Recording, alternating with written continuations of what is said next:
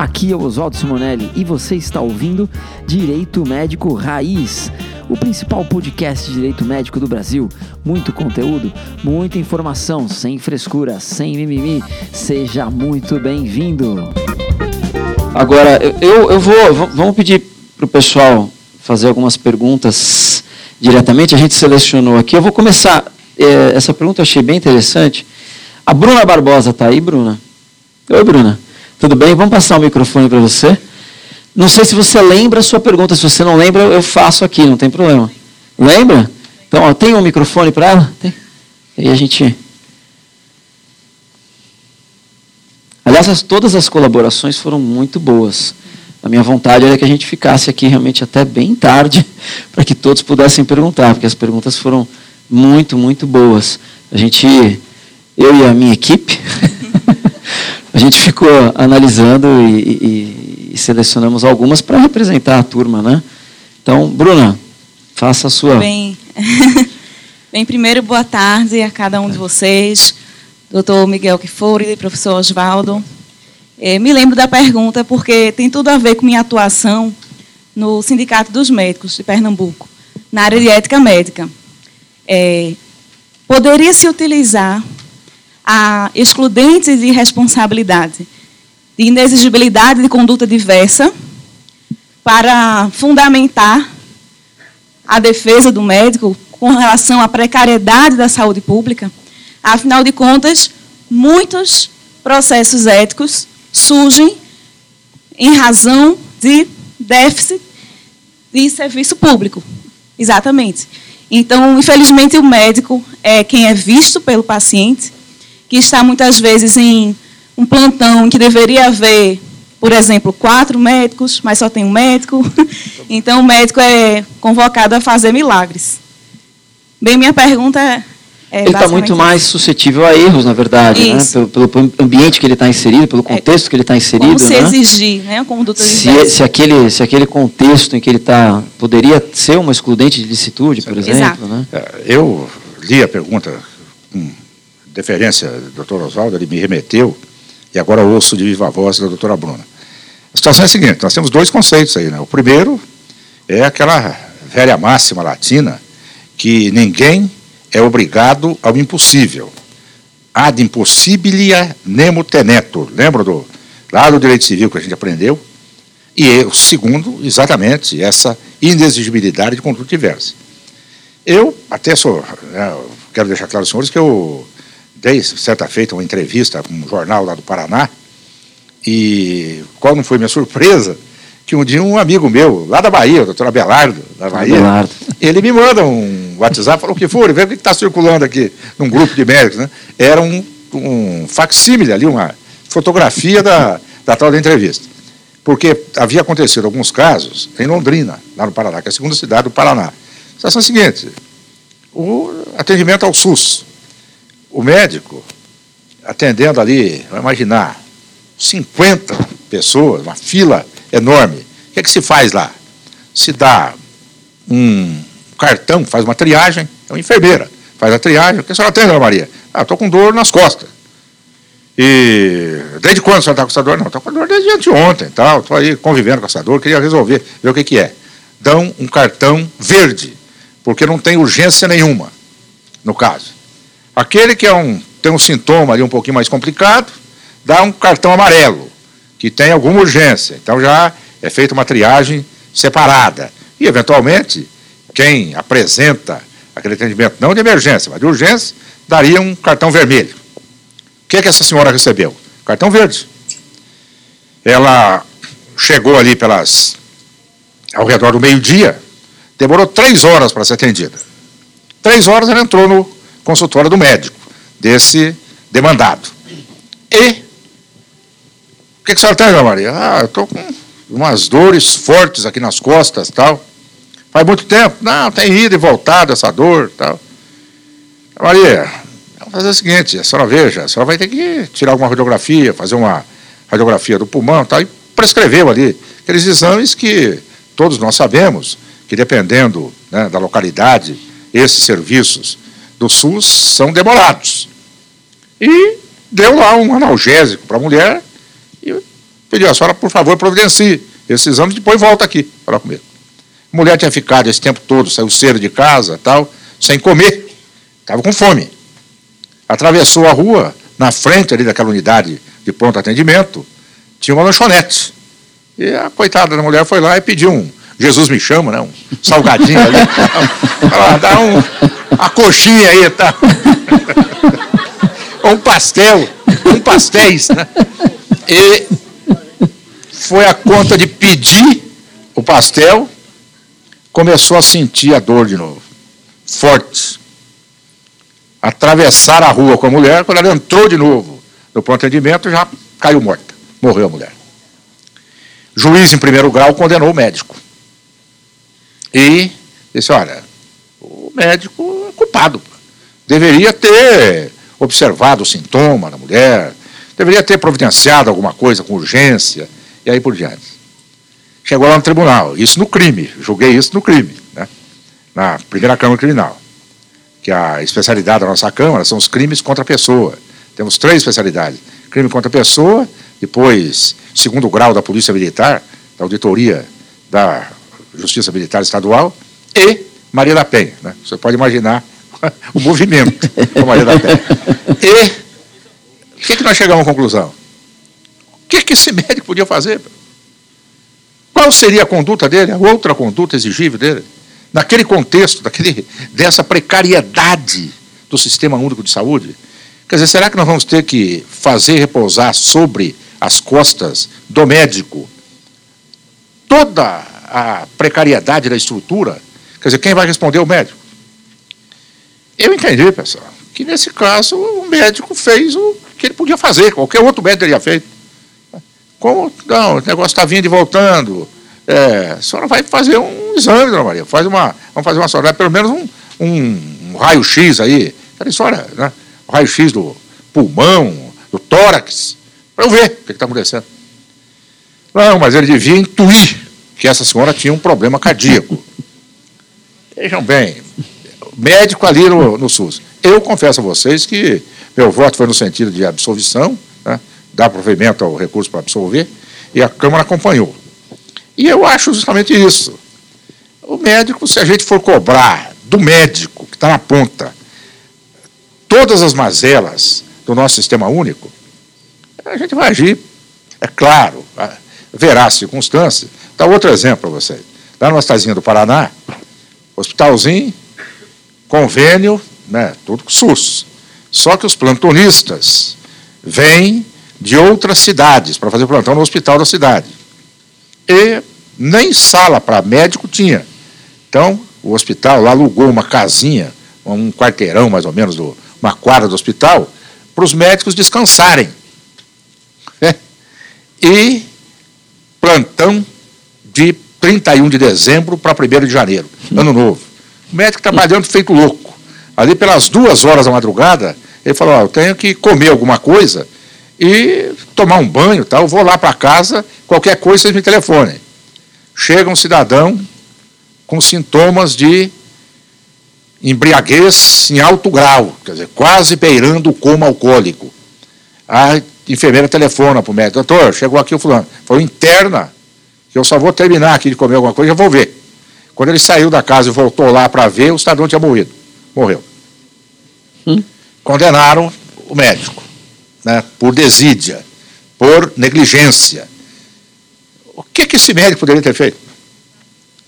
Veja, se pô, internou, o cara estava bêbado no primeiro momento. Tinha tomado todas, né? Ano novo, eh, ali no 31 de dezembro, ano novo. E eu também entendi, eu falei, pô, o que, que nós vamos exigir desse médico? O que, que ele poderia fazer? Não, poderia ter examinado. Mas, companheiro, o cara todo. O que tinha passado de bêbado por ali aquela noite, é um negócio. O cara intoxicado com bebida tal. Agora, vamos no outro caso. Hospital privado. Confere plantão de hospital privado. Plantão de obstetrícia, que é um problema, que todos nós sabemos. Houve o problema, quer dizer, o que, que acontece? A parturia entra, ela faz todo o pré-natal com um determinado médico. Só que não existe essa disponibilidade obstétrica, que a coitada é pobre e ela não tem dinheiro para pagar. Fala, doutor, o senhor ficar à disposição. A hora que eu entrar em trabalho de parto, duas horas da manhã, do dia de finados, né? O senhor tem que estar à disposição para ir lá. Se pagar aí 800, 1.000, 1.200, 1.500, o médico está à disposição. Se não pagar nada, ele falou, ó, plantonista que faça o parto, pô. Confere? E deu problema no nascituro. Os plantonistas do hospital, que eram mais uns quatro, mandaram uma carta para a administração dizendo que já há muito tempo eles iam pleiteando o aumento do número de plantonistas, que o que acarretou o dano a esse feto foi a demora do parto. Então, o parto, ele estava fazendo outro parto, era só um plantonista, né, e demorou. Quem foi demandado nesse caso? O hospital. E, sei lá como, o advogado da paciente teve acesso a esse ofício, essa carta que eles mandaram, e assinaram. Quando alguém, numa palestra, comentou comigo, eu falei, ei, meu companheiro, não tem para onde escapar, tem que modificar o dano, porque se os próprios plantonistas reconheceram que a estrutura do hospital privado era precária, comunicaram à administração e nada foi feito, isso para elidir essa responsabilidade que é objetiva do hospital, vai ser difícil. Os senhores conhecem aquela velha divisão que eu coloquei aqui, da atos extramédicos, paramédicos e essencialmente médicos. Então, esses atos que implicam atividade, atividade hospitalar do hospital, estrutura do hospital, toda a estrutura organizacional, funcionamento, é, equipamentos, tudo isso é ato extramédico. Pode, é óbvio, lançar reflexo sobre a saúde da pessoa, atividade do médico e tal, mas não é um ato essencialmente médico. Quem realizou esse ato não foi o médico. Isso tem a ver com a estrutura do hospital, com o serviço prestado pelo hospital. Nesse caso, incide o Código de Defesa do Consumidor. Não deu outra. Condenação, praticamente tudo que o advogado da paciente pediu, a juíza concedeu na sentença, está em grau de recurso. Não, já está em fase de cumprimento de sentença. Então, só lhes vejam. Não sei se a doutora Bruna pôde perceber. Né? Uma coisa é a gente ver a estrutura precária do serviço público. Por mais que o médico mande, reclame, pô, não tem verba, fazer o quê? Né? Fui agora de Serasto Gertner, por exemplo, o médico me disse que o município ele custeava 700 cirurgias, o município de Curitiba, 700 cirurgias oncológicas por mês. Reduziu a verba para 600 cirurgias. Mas a demanda reprimida que eles têm é enorme. Então, fazendo das tripas coração, os médicos, o hospital, que é um hospital filantrópico, beneficente, um hospital, um trabalho elogiável, eles fazem a circulação para atender mais gente. Mas de que jeito que vai chegar um ponto para atender como? E os recursos materiais para atender esse povo? É justo que o médico seja penalizado por essa estrutura? Eu entendo perfeitamente, pessoal. Eu sei que o, o advogado, o advogado tem que pedir, tem que postular. Então ele é procurado pelo cliente, aceita a causa, ele vai. Agora, nós estamos falando aqui em termos né, de objeto de estudo, discussão acadêmica. Mas eu, respondendo objetivamente a doutora Bruna, entendo que pode sim haver a invocação desses princípios, né, quando essa situação ficar suficientemente comprovada. Que o médico não tinha fazer o quê né, para atender. Então, eh, os senhores vejam bem, direito não pode ser um jogo de premissas abstratas né, a gente querer o ideal. O Bentham, e tinha aqui o ministro supremo, Ademar Valheiro, ele dizia o seguinte: o processo não pode ser uma forma organizada de se desconhecer sistematicamente o que todo mundo sabe. Confere? E tem gente que usa o processo para jogar uma cortina de fumaça, né? É. como se o mundo fosse coreosa. E não é bem assim. Ainda mais na nossa área aqui. Todos nós sabemos das mazelas do serviço público. Eu sou acidente, que chegaram, coitado do médico. Né? Às vezes, principalmente, esses médicos recém-saídos da residência, ou na fase de residência, que estão ali, são mais vítimas do sistema que propriamente é, réus, algozes aí, carrascos do, do coitado do paciente. Confere? Então, você dizer, entendeu, Trabão? Não sei se eu respondi suficientemente, mas o que eu penso é exatamente o que eu acabo de expor aos senhores. Muito bom, muito bom. Agora, tem é, duas perguntas que estão é, próximas, aí eu vou pedir para a gente concentrar, fazer as duas perguntas e uma resposta única, porque elas têm o mesmo contexto. É, o Audrey está aí? Audrey, por favor. É o Audrey e a Priscila, Priscila Ferreira.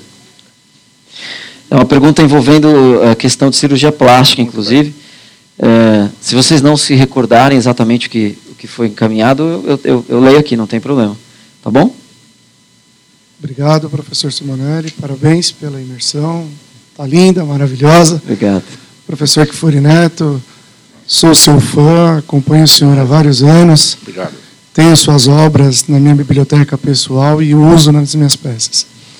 A minha pergunta, professor, é uma pergunta que trata de cirurgia plástica, aonde eu pergunto ao doutor se a máxima do médico é a responsabilidade de meia em combater as doenças. Existem casos que a pessoa está deprimida, com síndrome de pânico, depressão, e ela busca atingir um estado de perfeição ideal imposto pela sociedade. Nesses casos, poderia o médico, após devidamente comprovado, ser considerado uma responsabilidade de meio e não de resultado, essa cirurgia plástica? Vamos, Priscila, você, você traz o microfone aqui, por favor. Aí a gente. A Priscila está aqui na frente.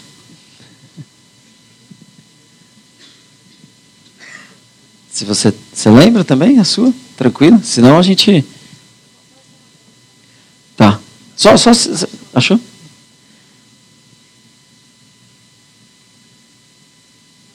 Não? Pode, pode, fala, se identifica, só para a gente deixar registrado. Boa tarde, meu nome é Priscila. É, trabalhei no jurídico contencioso de rede hospitalar por sete anos.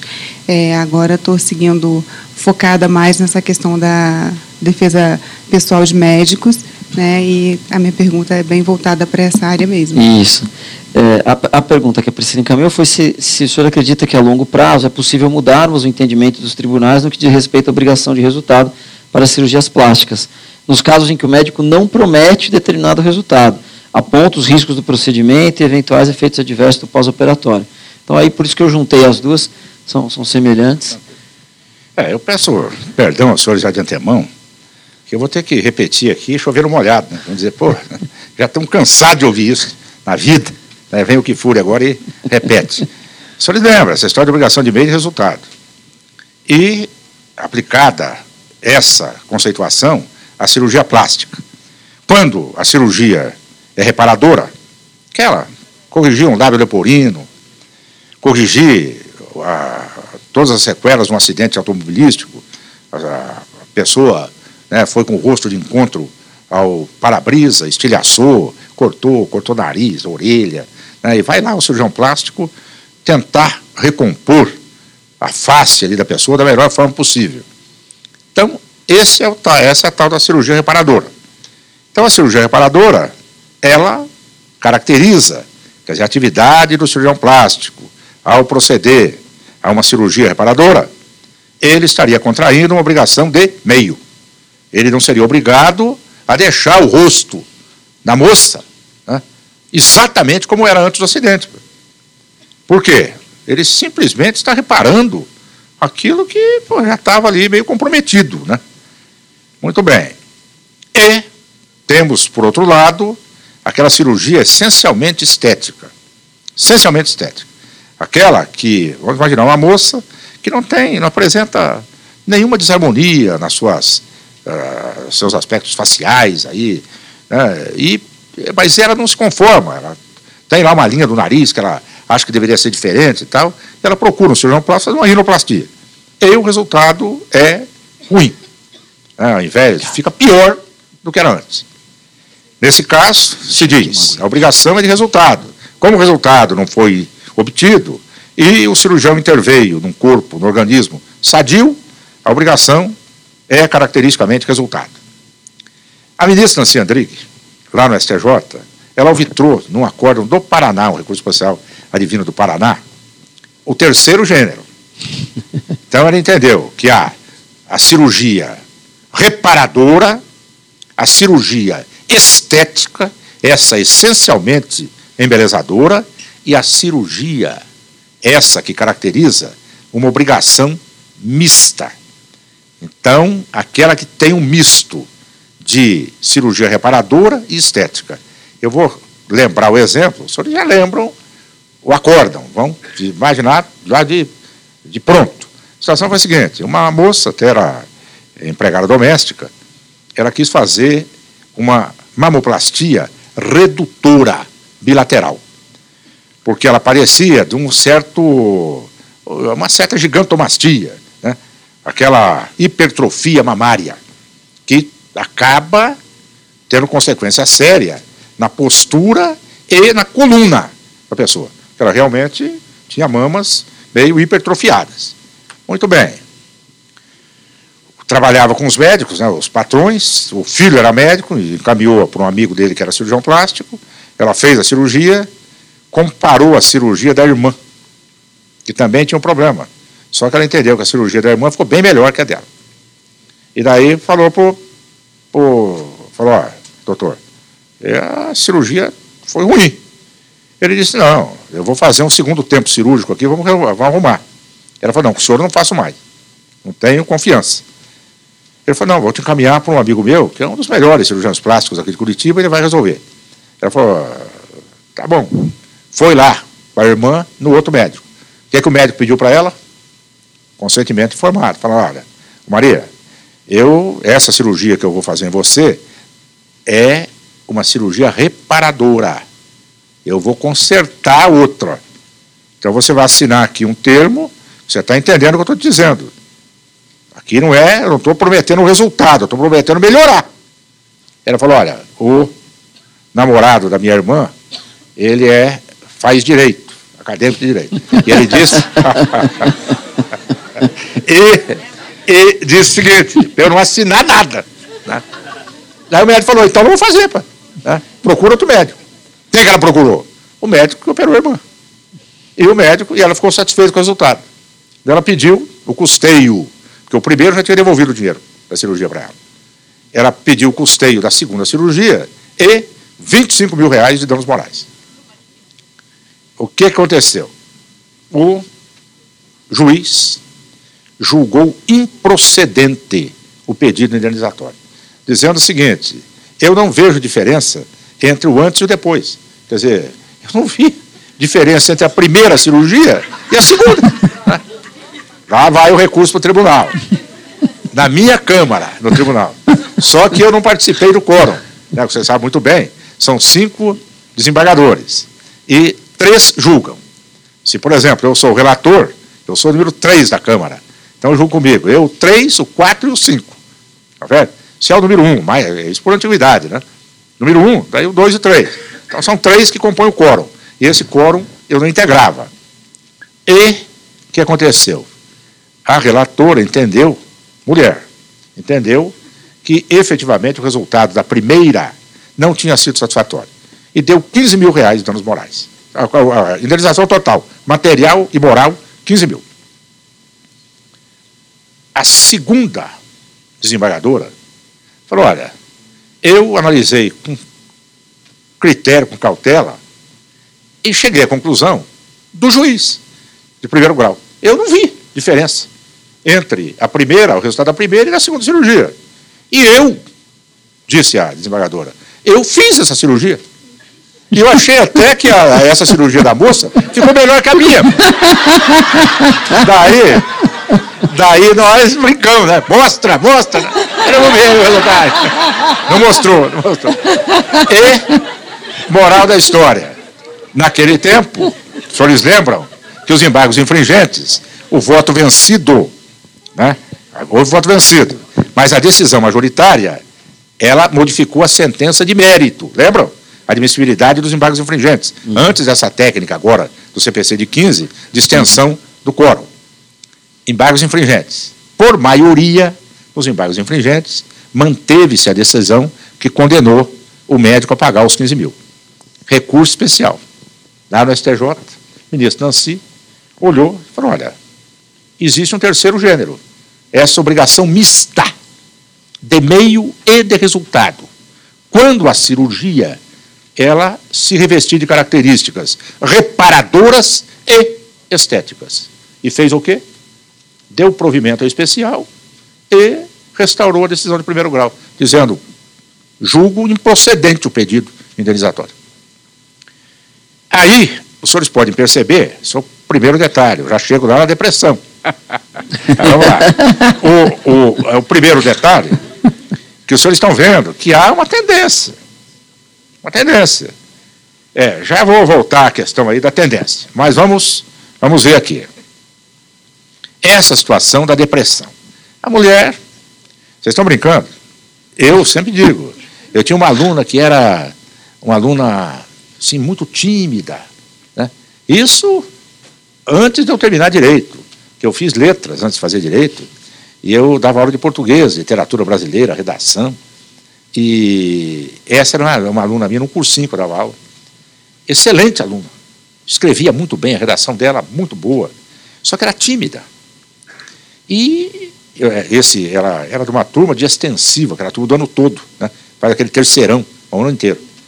Depois do mês de julho, férias em julho, em agosto, eu vi aquela moça que veio falar comigo tal. Eu, sem um cabelo diferente, cabelo comprido tal. E eu olhei, eu falei, eu conheço essa moça de algum lugar, mas eu não lembrava tal da aluna, né? Daí, papo vai, papo vem, eu fixei melhor, era aquela aluna.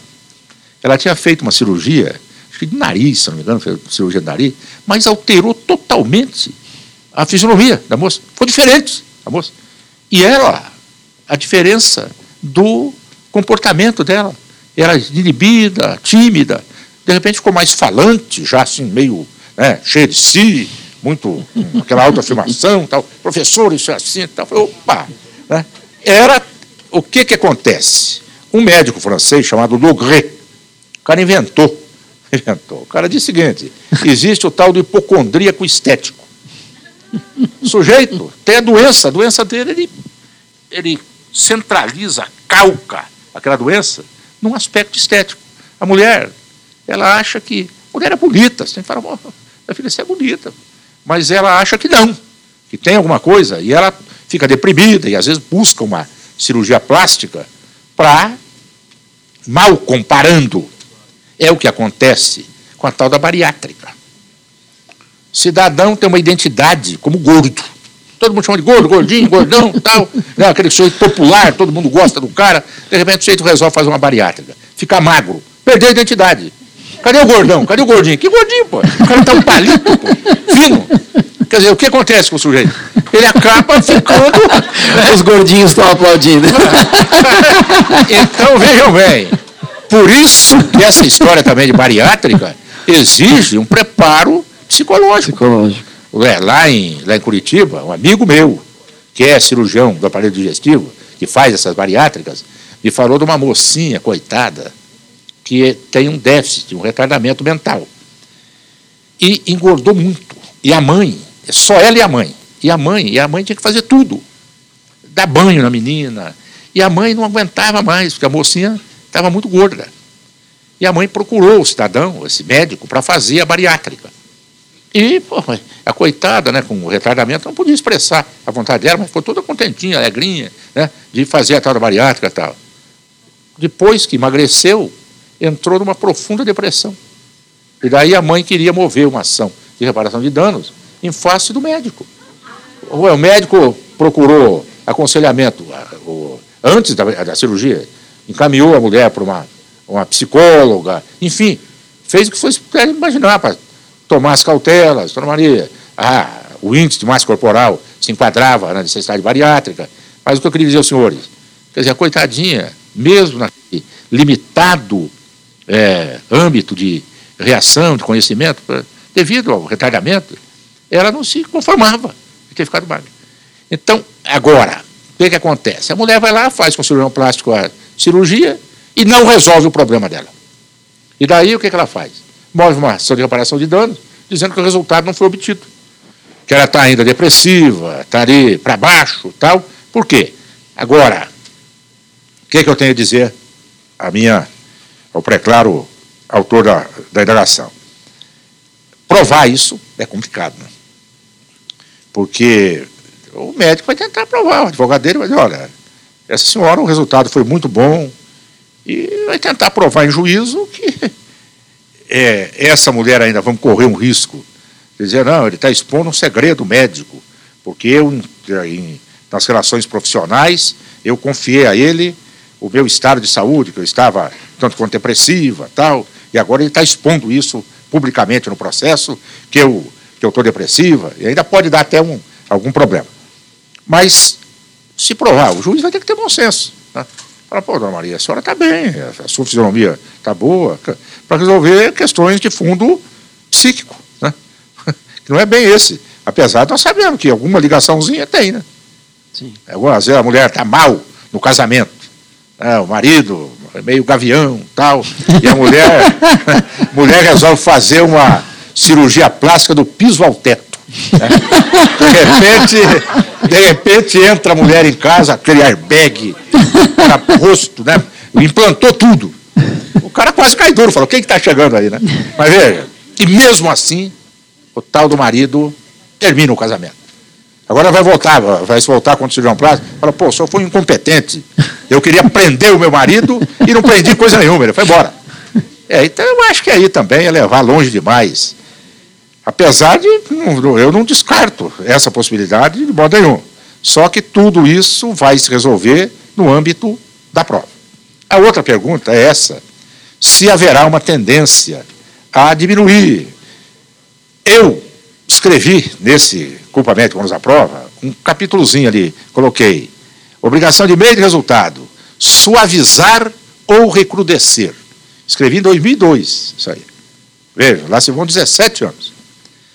E Vou lembrar um caso, você me perdoe, né? Mas hoje, como nós estamos aqui em casa mesmo, o cara fala, pô, todas nós vai dizer, eu estou arrependido de forma colocar esse Você está garantindo a sua, sua passagem para o ano que vem aqui. Porque... Aqui, ó, vejam, Certamente. vejam que cena que aconteceu. Um dia me convidaram para um congresso brasileiro de cirurgia plástica. Eu vou no outro aí agora, em novembro, mas nesse caso específico. Onde foi o congresso? Por isso que eu lembrei. Quando eu entrei aqui, eu lembrei. Aqui no Ayambi. E eu fiquei hospedado aqui nesse hotel. Daí, eu fui procurar a sala. E era uma porção de salas ali, eu me bati um pouco para achar. E ali tem umas pilastras, assim, meio um, diagonal de concreto. Eu calculei mal a altura dela, já meti o cocuruto por baixo da pilastra, aí fiquei até meio tonto, mais que o normal. Daí, chego no recinto ali da, onde tinha um painel, esse de responsabilidade civil, né, em cirurgia plástica. Só tinha uma cadeira vaga na, na, na mesa que era minha. Né? E foi quando eu sentar, me levaram o senhor senta aqui, aqui no canto ainda. Sentei, já passo a palavra para o doutor que for. Pô, nem tive tempo de me recuperar, nem da pancada na cabeça. Daí eu expliquei, falei, ó, senhores, os tribunais, né? Os tribunais, de maneira quase uníssona, uníssona, tem voto vencido. Eles entendem que na cirurgia plástica, essencialmente embelezadora, com finalidade puramente estética. A obrigação é obrigação de resultado, diverge, diferencia, se afasta dessa obrigação de meio que é naturalmente contraída pelo médico, tal. E fui dizendo, terminei de falar, nem um mísero aplauso. Aquele silêncio sepulcral na sala. Em contrapartida, deram a palavra um advogado para falar. Advogado do Rio de Janeiro, até meu amigo. Ele, isso é um absurdo, né? Essa história de cirurgia plástica caracterizar a obrigação de resultado. Isso é um tratamento discriminatório em relação ao cirurgião plástico. Ah, o cara foi ovacionado. Foi aplaudido em cena aberta. Aí quando terminou a, a, palestra, quando eu saí, veio um bom grupo, aí de uns 10, né? Oh, eu queria saber isso, aquilo tal. Falei, tudo bem, mas estou dizendo por quê? Porque é óbvio, os cirurgiões plásticos, eles se sentem, não é exatamente diminuídos. Hoje a cirurgia plástica está bem complicada, né? Porque estão canibalizando a cirurgia plástica. Todas as demais, quase muitas especialidades, estão interferindo no âmbito da cirurgia plástica. Esse negócio de rinoplastia. Tem otorrinolaringologista com sucesso, fazendo cirurgia do nariz, lá onde tem um, um meu enteado, é cirurgião aparelho digestivo. E a esposa dele é otorrino. E lá existe um médico que, pô, o cara faz o nariz, aquele nariz, patenteou o nariz. Não tem agenda. É, acho que um mês, dois, para marcar lá uma, uma cirurgia para o sujeito. Né? Então, o que, que ele é? Otorrino. Questão de blefaroplastia. Tirar essas, esse excesso de gordura que na pálpebra, que dá um ar de cansaço para a pessoa. Né? O, quem está fazendo isso? O oftalmologista. Essa história do dentista. Dentista com botox e essa tal harmonização facial. O é. que, que é a tal da harmonização facial? Por exemplo, a moça, ela tem a bochecha é, que não é muito delgada, fica meio proeminente. E ela achou que para o rosto dela vai ficar melhor, vai ficar um pouco mais fina, né? A, a face. Vai lá no dentista, o que, que ele faz? O sujeito que no, por dentro da boca, ele desprega a gordura. É. Tive uma aluna lá do meu grupo de pesquisa, Aquela ela está escrevendo né, sobre isso. É. Que saiu o negócio, a coisa mais linda do mundo, só uma vez. Ela fez só um movimento, tirou tudo. E ela realmente ficou né, harmoniosa a fisionomia. Eu não sabia. Eu falei, pô, excelente, né? Tá bonito. Tá. Mas veja, e a cirurgia plástica está enfrentando esse desafio. É. Por exemplo, ginecologia, cirurgia aí do, do trato ginecológico, cirurgias mais diversas. Ah, dermatologia. Ah, os dermatologistas estão fazendo procedimentos estéticos à vontade. Então, o cirurgião plástico, num lado, já estão vendo aí uma restrição, uma verdadeira canibalização né, da especialidade. Por outro lado, essa história de não deu certo, não atingiu o resultado esperado, os tribunais é, cominam indenizações. O que, é que eu vejo no futuro? E reparto com você. Não estou dizendo que isso, estou afirmando que vai ser assim. Nós estamos aqui discutindo. Eu posso estar redondamente enganado, e você pode dizer, ah, Fúria, não vai ser por aí. Né? Eu, aqui nós simplesmente vamos trocar ideias. Eu acho que essa questão da carga probatória dinâmica, essa história de o um juiz, porque o que oculta essa questão de obrigação de meio de resultado? Ônus da prova. Na obrigação de resultado, incumbe ao médico provar sua não culpa. Que ele agiu com toda a técnica e que interveio aí uma das excludentes.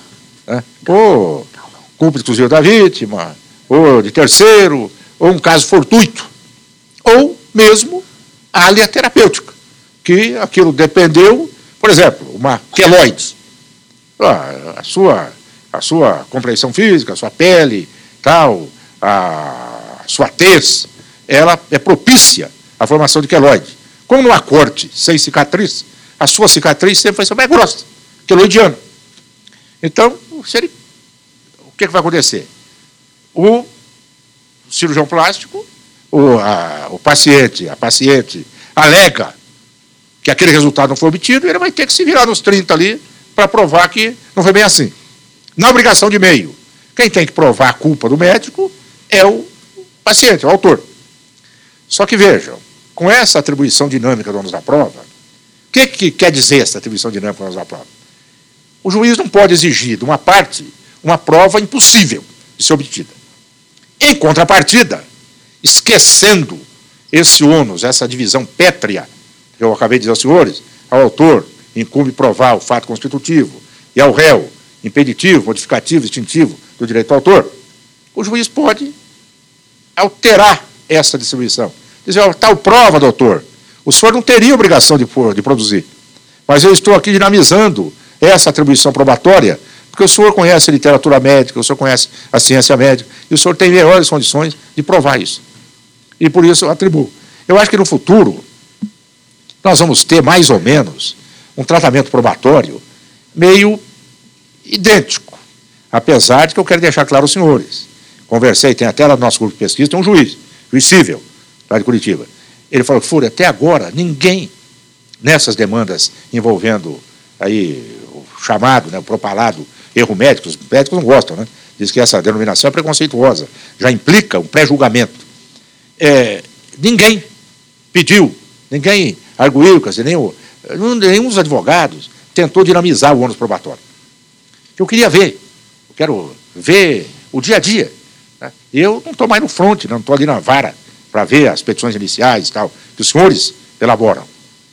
Mas o que eu vejo para o futuro, portanto, é que talvez né, nós tenhamos meio que uma uniformidade nesse, por, nesse espectro aí da produção da prova.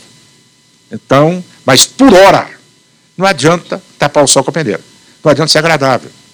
Fala para vocês, não, porque eu tenho, sempre que vou fazer essas palestras, eu dou uma revisada na jurisprudência, atualizo a jurisprudência. Pego, pego a jurisprudência deste ano, de sete tribunais, né, os maiores tribunais, começar pelo STJ e mais seis dos estados, e que eles têm maior movimento. Né, e vamos ver como está a jurisprudência.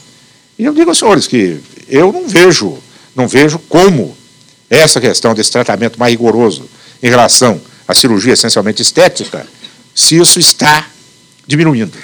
Eu posso afirmar, em contrapartida, que não. Que continua. Vejam, há advogados que se insurgem, já escreveram obras é, dizendo que já citaram votos vencidos do Rio de Janeiro, por exemplo, que reproduziram a obra né, escrita pelo advogado tal. Respeito profundamente. Só que o resultado, qual é o resultado do julgamento? Mantendo essa disciplina relativa à obrigação de meio de resultado. Vocês entenderam? É claro que vamos ver no futuro, né? Eu acho que só se nós tivermos aí uma adoção. O que, que acontece com essa atribuição dinâmica donos da prova, do 373, parágrafo 1 do novo CPC? Acontece o seguinte, pessoal. O juiz tem que fundamentar a sua decisão. Tem que de, proferir a decisão, dinamizando o encargo probatório após o contraditório. Essa decisão é prevista expressamente como agravável. Então, agravo do instrumento vai bater lá no tribunal. Agora, se você me perguntasse mais, e qual é o futuro que for do, da responsabilidade civil médico-hospitalar? Hospitalar nem vamos dizer, né? Porque é claro que já se aplica o CDC para atividade essencialmente, essas duas que eu disse a vocês, extramédica e paramédica. Mas o que, que se quer? Essa hipertrofia do Código de Defesa do Consumidor. O CDC, se a gente deixar, ele vai se ampliando e vai assumindo os domínios que antes eram reservados ao Código Civil. Sim. E qual é para nós aqui o principal reflexo disso? É a adoção da responsabilidade objetiva. E é um absurdo, né? Cá entre nós, em relação ao médico, no ato essencialmente médico, não existe outra maneira. Nós temos que analisar a culpa. Não comparar o médico ao melhor médico do mundo, mas ao médico mediano ver se ele agiu com imperícia, imprudência ou negligência. Senão vai recair naquilo que nós falamos no começo. Quer dizer, o médico vai ser ele o, o, o responsável por tudo né, que vai acontecer em relação à saúde. Aí é alguma coisa que me parece muito justa aí, em relação ao médico. Oswaldo, já falei demais. Isso, imagina. A gente tem só a lhe agradecer. Né? As horas passaram, né? É gostoso ficar ouvindo, né? É muito Não, bom, né? Eu só queria, só muito um parênteses aqui. Claro. Que o doutor Oswaldo me perguntou sobre a Lei Geral de Proteção de Dados. Eu confesso ah, senhor, que eu é, não estudei essa lei. Até pedi para uma assessora minha que veio aqui no Rio de Janeiro, teve, lembra? Teve um curso aqui no Rio, na UAB, só sobre o reflexo da Lei Geral de Proteção de Dados na área da saúde. Em São Paulo também houve um, um curso. E tem, eu tenho quatro arquivos aqui que eu achei interessantes.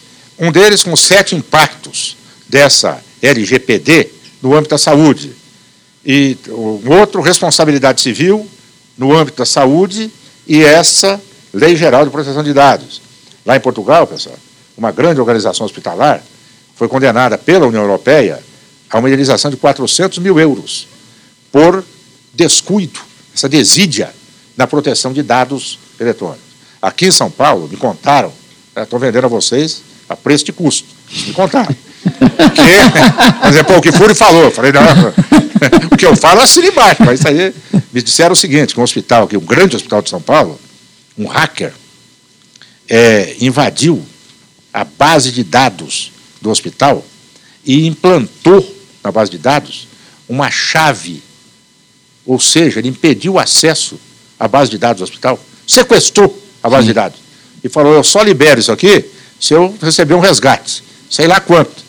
E depois de algum tempo voltou ao normal. Segundo as pessoas que me contou, tudo leva a crer que o hospital pagou alguma coisa por tal do hacker. Confere? Sim. Ainda bem que esses hackers não são muito ambiciosos, né? Cara, às vezes é um nerd aí, de fundo de quintal tal, que.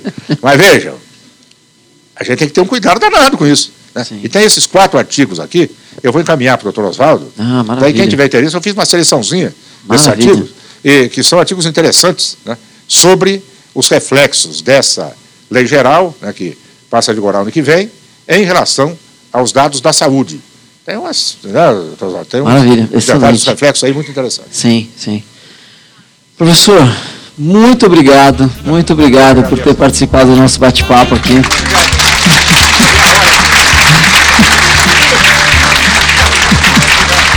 Muito, muito obrigado mesmo.